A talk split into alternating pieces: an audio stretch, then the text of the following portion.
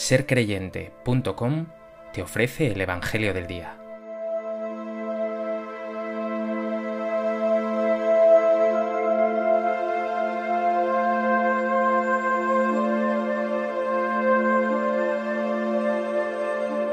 Del Evangelio de Lucas. En aquel tiempo estaba Jesús echando un demonio que era mudo. Sucedió que apenas salió el demonio, empezó a hablar el mudo. La multitud se quedó admirada, pero algunos de ellos dijeron, Por arte de Belcebú, el príncipe de los demonios, echa los demonios. Otros, para ponerlo a prueba, le pedían un signo del cielo. Él, conociendo sus pensamientos, les dijo, Todo reino dividido contra sí mismo va a la ruina y cae casa sobre casa. Si pues también Satanás se ha dividido contra sí mismo, ¿cómo se mantendrá su reino? Pues vosotros decís que yo echo los demonios con el poder de Belcebú. Pero si yo echo los demonios con el poder de Belcebú, vuestros hijos, por arte de quién los echan. Por eso ellos mismos serán vuestros jueces. Pero si yo echo los demonios con el dedo de Dios, entonces es que el reino de Dios ha llegado a vosotros. Cuando un hombre fuerte y bien armado guarda su palacio, sus bienes están seguros pero cuando otro más fuerte lo asalta y lo vence, le quita las armas de que se fiaba y reparte su botín. El que no está conmigo está contra mí. El que no recoge conmigo desparrama.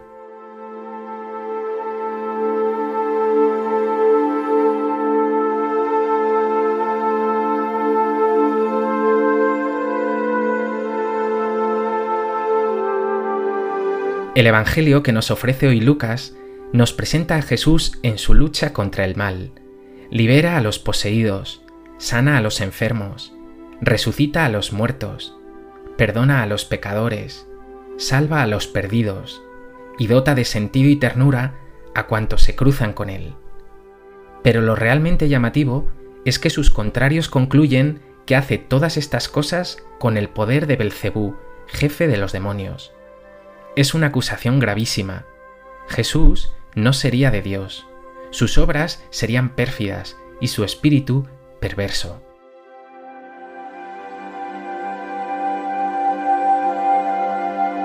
Del Evangelio que acabamos de escuchar, me gustaría destacar tres puntos. En primer lugar, que Jesús entiende toda su vida como una lucha contra el mal. Su misión es llevar la bondad y el amor de Dios a todos los ámbitos de la vida, a la enfermedad, al sinsentido, al pecado, incluso a la muerte. Y lo hace con el dedo de Dios, es decir, con la fuerza del Espíritu. Jesús es, como decían los santos padres, la autobasileia, es decir, Él mismo es el reino. Con la persona de Jesús llega el reino de Dios. En sus palabras y en sus obras Dios está reinando. Dios se hace soberano de un reino de acogida, de compasión, de amor y de justicia. ¿Es tu vida también una lucha por el bien? ¿Tus palabras y tus obras destierran, aunque sea mínimamente, el mal de este mundo?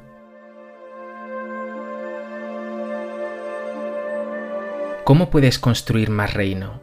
¿Cómo puedes hacer que Dios reine?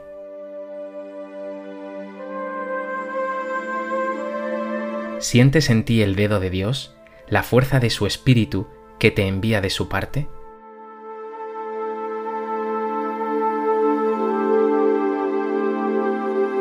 En segundo lugar, no puedo dejar de sorprenderme por la acusación que se hace a Jesús. Por arte de Belcebú, el príncipe de los demonios, echa Jesús los demonios. Estos opositores no pueden negar lo maravilloso y prodigioso de las obras de Jesús, pero su mente y su corazón están tan torcidos que se lo atribuyen al príncipe de los demonios. No puede haber perdón para los que pecan de esta manera contra el Espíritu de Jesús. Si no ven que Dios actúa en todas estas obras prodigiosas de Jesús, ¿cómo lo reconocerán en otro lugar o de otro modo? ¿Están perdidos definitivamente? Jesús incluso les argumenta, ¿cómo va a expulsarse Satanás a sí mismo o a sus propios demonios? Es ridículo. Jesús les desenmascara y añade, Cuando un hombre fuerte y bien armado guarda su palacio, sus bienes están seguros, pero cuando otro más fuerte lo asalta y lo vence, le quita las armas de que se fiaba y reparte su botín.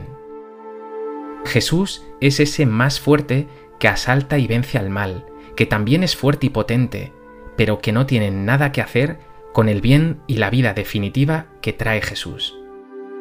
Estar con el bien es estar con Jesús, y estar con Jesús es estar con el bien. Quien no está con Él se pierde y está amenazado de liarse en mil males que le amenazarán cada vez con mayor gravedad.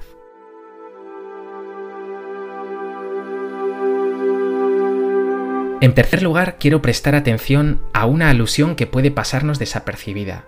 Dice el texto, otros, para ponerlo a prueba, le pedían un signo del cielo. Como el pueblo de Israel en el desierto, tientan a Dios pidiendo signos. Están ciegos, porque no ven que Jesús es el signo definitivo de Dios. Quien le ve a Él, ve al Padre. No puede haber un signo mayor. En Jesús se nos muestra todo el amor y todo el poder de Dios.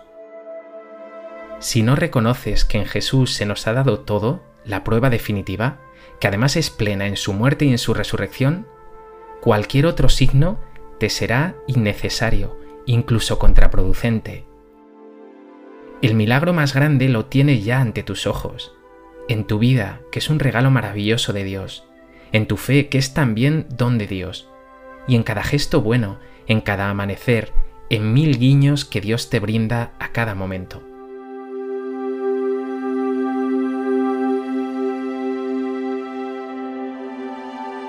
Pues que a propósito del Evangelio de hoy, revises tu vida y te comprometas profundamente, con palabras y gestos sencillos, en sembrar el bien en todo momento, en luchar contra toda forma de mal, y en dar gracias de corazón al Señor porque con Él no necesitas nada más